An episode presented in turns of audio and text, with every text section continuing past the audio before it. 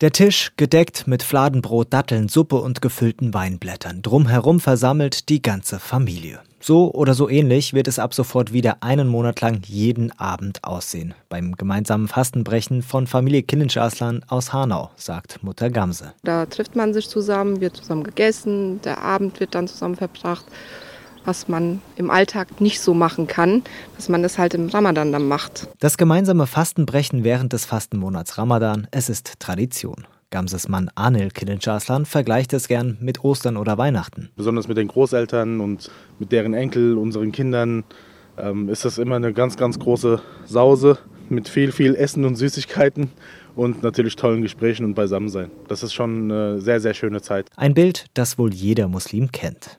Der Fastenmonat Ramadan ist für gläubige Muslime heilig. Von Sonnenaufgang bis Sonnenuntergang dürfen sie nichts essen, nichts trinken, nicht rauchen. Sie leben enthaltsam.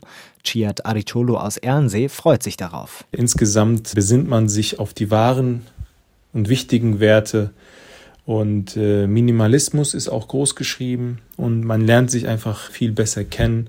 Und es ist quasi auch ein ja, Refresh und ein Update jedes Jahr und das ist eine tolle Zeit. Trotz der Vorfreude in der Praxis ist das Fasten manchmal gar nicht so einfach. Man ist weniger abgelenkt. Ja, der Weg in die Kantine oder Küche ist ja nicht mehr da oder das Kaffeekränzchen mit Kollegen ist auch nicht gegeben. Aber auch was ist die Folge dessen, dass man sehr schnell müde ist oder erschöpft ist?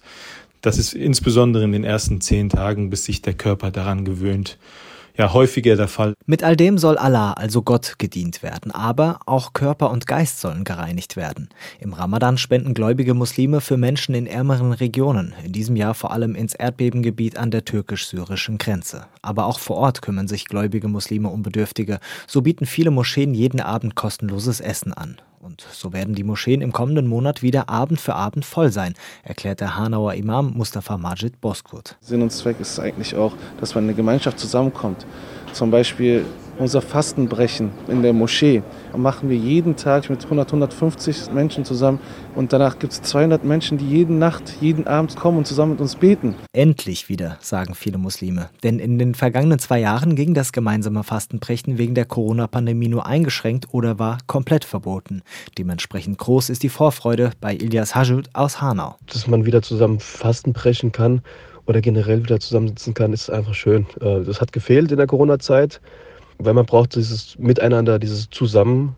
Das ist viel schöner, als, als wenn man da alleine zu Hause hockt. Und so werden in diesem Ramadan wieder viele Tische bei uns in Hessen nach Sonnenuntergang reichlich gedeckt sein und sich Familien und Freunde darum versammeln zum gemeinsamen Fastenbrechen.